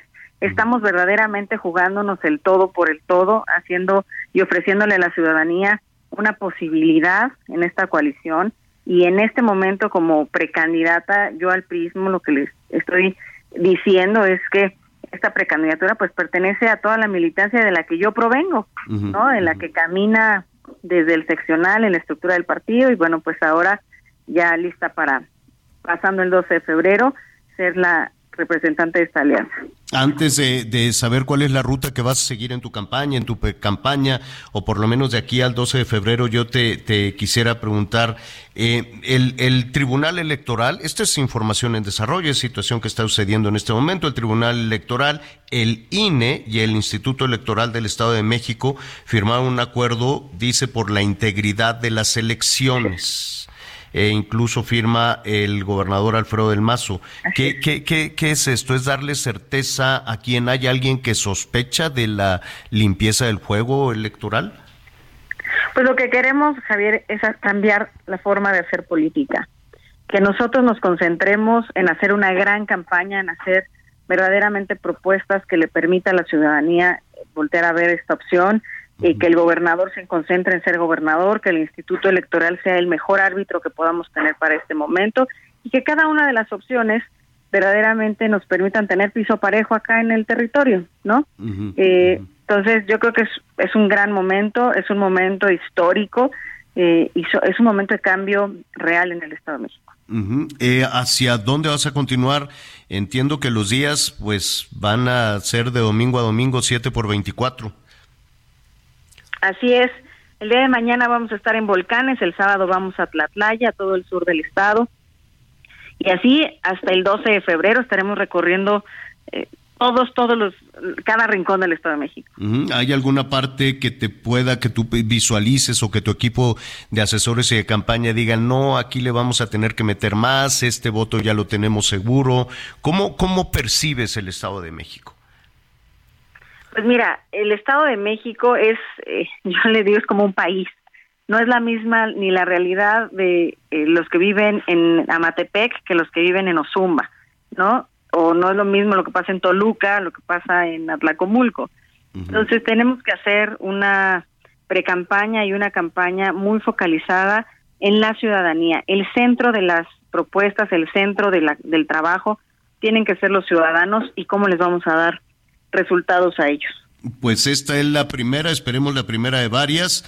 Nos quedamos con, algunas preguntas en el tintero. Sabemos que tienes el tiempo en este arranque de la precampaña muy intenso, así es que te agradecemos y eh, esperemos que, que, nos permitas, desde luego, continuar muy cerca del proceso, por lo menos de aquí al 12 de febrero y luego ya, este, pues con mayor precisión en tus propuestas de campaña, Alejandra. Muchas gracias, Javier. Te mando un fuerte abrazo y estoy ahí pendiente de lo que necesiten, siempre lista para que me ayuden a que todos los ciudadanos mexiquenses se enteren de este proceso. Alejandra El Moral, precandidata a gobernadora por el Estado de México. Muchísimas gracias. Bueno, y desde luego, pues eh, son hasta este momento, Anita Miguel, dos. Es Alejandra El Moral, es Delfina Gómez y me falta el candidato. Em, Juan Cepeda, parece que será el candidato de Movimiento Ciudadano, ¿no? Juan Cepeda de Movimiento Ciudadano, ¿no? Entiendo que serán, este, por lo pronto, pues ellos, pues ellos tres. Tenemos más información de los estados.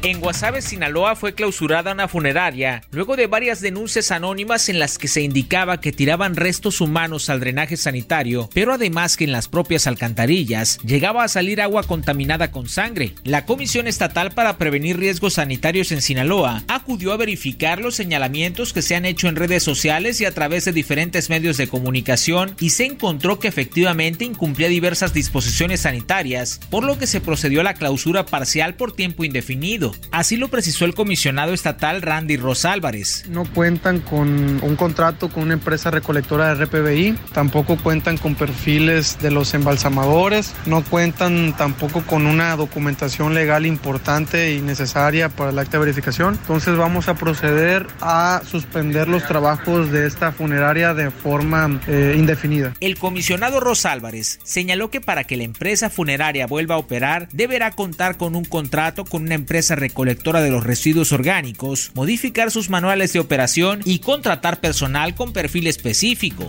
Finalmente precisó que se clausuró el área de embalsamado, pudiendo ofrecer solo el servicio de velación de cuerpos hasta cumplir plenamente con la normatividad señalada. Informó desde Sinaloa Manuela Cebes. En entrevista con Javier Solórzano para Heraldo Media Group, la jefa de gobierno Claudia Sheinbaum confesó que buscar ser presidenta de México no estaba en sus planes de juventud. Sin embargo, aseguró que hoy en día quiere ser la primera mujer presidenta del país. Y hay uno donde Echeverría dice que él quería ser presidente desde, casi casi desde que tenía seis años. Sí, imagínate. No en mi caso. Las circunstancias me han ido llevando a este momento y orgullosamente eh, me voy a presentar en la encuesta de Morena por varias razones. Una, por, por la historia, por lo que represento. Yo quiero que continúe la transformación con sus características. Y la otra, eh, ser la primera mujer presidenta sería... Eso suena muy interesante. para un país como este, Claudia, una mujer presidenta. Lo que representaría para las mujeres de México. Y a los hombres también. Bueno. Informó Ángel Villegas.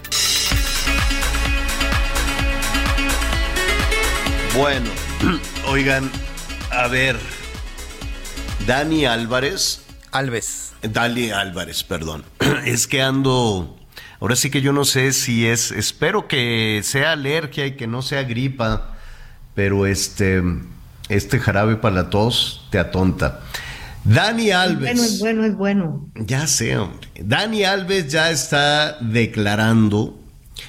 Lo acusan de andar, este, pues abusando en un baile año nuevo, de andar abusando de, de, pues, de una muchachita que, pues, que tuvo, pues, un comportamiento inapropiado.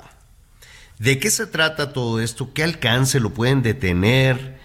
Eh, no, porque, de, pues bueno, tampoco es que ha pasado tanto tiempo. Esto fue por ahí de la noche de, de, de Año Nuevo. Edgar Valero, qué gusto saludarte. ¿Cómo estás? Buenas tardes. Hola Javier, ¿cómo estás? Eh, quiero saludarte. Anita, Miguel, ¿cómo están? Buenas tardes. Hola amigo. Pues mira, eh, eh, lo, lo, el, el, punto, Javier, es que eh, hay una versión que está corriendo que cuando termine de declarar lo van a detener eh, vamos, como, como presunto responsable de este acto que mencionas, de haber realizado, eh, híjole, amiga, eso mm, suena feo, pero, pero así es, de haber realizado tocamientos, dicen, a, a una jovencita. A ver, pero ¿qué, ¿qué, pasó el 30 de diciembre? ¿Qué pasó? ¿Qué andaba fue... haciendo eh, Dani Alves? ¿Esto dónde fue? ¿En Barcelona? En Barcelona, exactamente. Andaba de fiesta, este, gozando de sus vacaciones después de la Copa del Mundo eh, y se fue con, con un grupo de, de amigos, acabaron en, en, un, eh, en una, una, discoteca, ¿no? Eh, y ahí conocieron a un grupo de, de, de, jóvenes y una de ellas estuvo pues más tiempo con Dani eh, y aparentemente, según la declaración de ella, eh, pues se propasó Dani Alves con ella. No hubo este un tema como intento de violación o algo por el estilo eh, es, es, más bien, eh, pues sí, el, el, el, hecho de haberla tocado sin su consentimiento eh, y por esa razón ha presentado eh, la demanda. Eh, la justicia citó a Dani Alves, que viajó con su esposa, eh, incluso allá a Barcelona, porque también su suegra está pasando por momentos complicados de salud. Y, y, bueno, pues la justicia lo cita, pero la versión, esta última que les comentaba, de que lo van a detener cuando salga de, de, declarar, pues yo no te la puedo confirmar, Javier, porque eh, circula por algunos medios, por otros no, eh, y aparte, pues esta esta situación no se maneja de esta manera, ¿no? No es así, o sea, primero tienen que, que determinar si es culpable de algo para detenerlo. Eh, no, no está el tema de la prisión preventiva oficiosa como acá en México, eh, de que mientras averiguan si eres culpable o no, ya te eh, ya te detuvieron. Claro. Claro, claro. Oye, para regresando a lo que sucedió, esto fue el 30 de diciembre en una discoteca. Eh, no era propiamente, no es que llegara con esta jovencita al lugar, quiero suponer que ahí se conocieron, estuvieron con, conviviendo, pero no es no. En, en, Barcelona, en México, en donde sea, el hecho, el hecho, Edgar, Anita, Miguel, de que estuvieran conviviendo y si la es decir, nadie puede decir, ah, claro, como llegó y allí estaba y platicó y se acercó. No, no, no. No es no, ¿no? Y si la jovencita dice no, pues es no. ¿Hubo alguna situación en ese momento? ¿Hubo algún escándalo? Eh, o, o, o, al tiempo esta jovencita fue y presentó la denuncia? ¿Sabemos algo eh, de fue, eso? Eh, la, la última versión que hay sobre ese asunto es que terminó la noche y esta jovencita presentó la, la denuncia de forma posterior, no fue eh, en, en, ese momento hubo, digamos. O sea, no fue en el lugar, alguna... no fue ahí que ella dijera, ay, me está tocando, me está agarrando, y que, que, que se armara ahí un lío. No, no, no sí, fue así. Sí, lo hubo, ah, sí. sí. hubo una discusión, sí hubo un problema, pero, pero se quedó ahí, y por eso Dani salió del, del lugar, de la discoteca, eh, regresó a su casa, eh, él tiene casa ahí en Barcelona, ya sabes, vivía ya muchos años, uh -huh. eh, y, y, posteriormente regresó a México, eh, y cuando llegó a México la semana antepasada, justamente ya se había dado a conocer este asunto de que habían presentado la demanda en su contra, allí en Barcelona. Eh, eh, ha sido una línea de tiempo muy extraña, Javier, porque además Dani tuvo que pedir permiso a la directiva de los Pumas de la universidad para viajar eh, con el consentimiento de, de, del equipo eh, con el consentimiento de Rafa Puente del Río, el director técnico del equipo, eh, para presentarse, porque dice él que no tiene nada que, que, esconder, no tiene nada que temer y que por esa razón va y, y enfrenta a las autoridades españolas, eh, esperando probar de alguna forma su inocencia. Pero si hay, vaya, si lo han citado, si está declarando, no, no entendemos los términos legales y los términos judiciales en España, pero está eh, declarando ya con una acusación que puede ser seria, pues. ¿Hasta dónde podría llegar? Eh, ¿Lo pueden detener? ¿Puede ir a dar a la cárcel? Sí, sí, sí, sí. Lo, si, si el eh, juez determina que sí es culpable, que es responsable, lo pueden detener y tendría que enfrentar por lo pronto tendría que enfrentar una una pues una sanción importante y determinar el juez si es sujeto de obtener eh, su libertad condicional, eh, dependiendo la gravedad con la que se determine que ha sido eh, este este acontecimiento.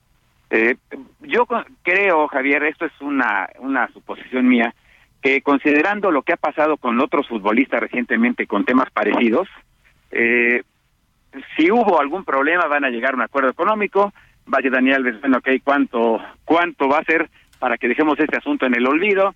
le van a poner una cifra, la va a pagar y va a seguir adelante con su vida, va a regresar a México, está planeado, yo platiqué con, con uno de los eh, eh, directivos de Pumas hace apenas un ratito, y está previsto que Dani regrese a México para continuar trabajando con el equipo de los Pumas. Sí, te, adelantabas un poquito al, al, siguiente punto. ¿Qué dicen los Pumas? ¿Lo van a apoyar? ¿Pagarán? Eh, se, ¿Se mantiene su, su, su trabajo en Pumas? Eh, se mantiene su trabajo en Pumas. Eh, la, lo que no han emitido es un comunicado oficial, eh, porque es muy riesgoso. O sea, no puedes acusar a alguien de algo, Javier, si no, si la justicia no lo ha determinado. No pueden hacer un juicio sumario. Entonces, le dieron el permiso sin goce de sueldo, eso sí, para que acudiera a responder ante las autoridades españolas, pero está previsto que regrese. Él tiene contrato vigente todavía hasta finales de, del mes de mayo, cuando termina el, torneo aquí en México. Eh, y un detalle importante que, que vale la pena mencionar en lo deportivo es que poca gente sabe que el semestre pasado, cuando todavía Andrés Lilini era el director técnico de, del equipo de Pumas, hubo muchos desacuerdos entre el técnico y Dani Alves, eh, que fue como que eh, relegado eh, eh, no estaba con el grupo principal, había varios jugadores argentinos, el técnico argentino, eh, y ahora Rafa Puente le ha confiado literalmente la labor de ser el líder del equipo en, el campo de juego con toda su confianza y claro, ya el fin de semana pasado que no estuvo en México, que notó la ausencia de Dani, de Dani Alves, a lo mejor no por su gran nivel de juego, sino por la autoridad con la que puede dirigirse a sus compañeros. Bueno, Edgar, pues vamos a estar pendientes. Son en Barcelona, ¿qué serán? Aquí en la 1 7 serán como las 8 de la noche. Eh, no, ya habrá terminado de declarar. Veremos qué es lo que sucede en las próximas horas, si lo arrestan, si lo detienen o si únicamente fue una declaración y habrá alguna suerte de reparación del daño. Veremos, desde luego, cuál es la posición de la denunciante, esta jovencita, y cómo se tipifica este delito y las consecuencias, ¿no? si, si pues veremos, no, no, no queremos especular, Edgar, en este momento solo está declarando, ¿así es? Así es, exactamente, Javier. Eh, no nos podemos adelantar a nada, eh, porque si, si de alguna forma se llegara a probar que es una acusación falsa, eh, pues el prestigio del nombre de este de, del futbolista está de por medio. Y también si es responsable, eh, por eso es que los Pumas no, han emitido el comunicado, ¿no? Eh, diciendo eh, si apoyan o no apoyan, están dejando que fluyan las cosas y en su momento tomarán una posición. Edgar, muchísimas gracias y estaremos ahí pendientes y si no tienes inconveniente retomamos mañana en este espacio ya con, con un poco más de información respecto a la situación. Que, claro que, sí, Javier, con todo gusto. Bueno, muy bien, muchísimas gracias. Bueno, pues así están las cosas con Dani Alves allá en Barcelona, independientemente de las acusaciones, de las pruebas, de las declaraciones, de lo que pasó en esa en ese antro el, eh, casi para año nuevo, el 30 de diciembre, Miguel Anita, que queda algo también muy claro, no es no. ¿no? podrían haber platicado y que si tomaron y que si la niña traía minifalda, lo que sea, pero si ella dice no, es no, ¿no? Es no. Sí. Sí, y es una y fíjate que de pronto es una mm. constante con muchos con muchos jugadores, sobre todo sobre todo jóvenes. Por supuesto, no hay que adelantarnos a los juicios, hay que esperar finalmente lo que sucede, pero también hemos visto cómo también se han dado algunos casos en donde bueno, pues, muchos porque piensan que son figuras públicas y sería muy lamentable que eso termine en un arreglo económico, porque entonces surgiría la duda de quién dijo la verdad o quién mintió. Recuerdo mucho el caso de estos jugadores de, de fútbol que habían sido extorsionados, no sé si recuerdas, por unas mujeres que decían, tengo fotos comprometedoras, este si no me equivoco, uno de ellos era Oribe Peralta, y que él dijo, por ejemplo, en su caso dijo, no, y, acusó a la persona que le estaba extorsionando y las mujeres que lo estaban o que pretendían extorsionar y que lo iban a acusar también ahí de, de una infidelidad y de un abuso, terminaron ellas en la cárcel, ¿eh? Sí, así es. Y la otra, la otra parte con las modificaciones legales en la Ciudad de México, ¿Te acuerdas todos los casos que iban a dar a la Agencia 50 De, de, en el transporte público que sorprendían sobre todo a muchos, eh, a muchos jóvenes que decían, no, pues hubo abuso físico, abuso emocional, pero con una lana te da el perdón. Y estaban aceitados en una línea de producción desde la unidad de transporte público, los, eh, el Ministerio Público, en fin, toda una cadena de corrupción terrible que desvirtuó un buen propósito que era de eh, darle voz, ¿no? Y, denuncia a muchas mujeres que eran víctimas pues de, tocamientos o de cosas que son verdaderamente inaceptables. Pero bueno, ese tema lo continuaremos mañana porque ya nos vamos, ya nos pusieron la guitarrita. Anita Lumelí, gracias. Hasta mañana, gracias. Eh, Miguel Aquino, gracias. Gracias. Y antes, señor, hoy no se pierdan la segunda parte de la entrevista con la jefa de gobierno, Javier Solórzano, en referente informativo. Ah, es cierto. Seguridad en la Ciudad de México. ¿A, qué hora? bueno, pues esto va a ser a las 9 de la noche. Perfecto, muy bien. Saludos a Javier Solórzano, que tendrá la jefa de gobierno. Yo soy Javier Alatorre, me voy a estar calladito, me voy a tomar un carabito para que se me quite el atol, le ofrezco una disculpa. Yo soy Javier Alatorre, muchísimas gracias. Siga con nosotros en el Heraldo Radio. Gracias por acompañarnos en Las Noticias con Javier La Torre. Ahora sí ya estás muy bien informado.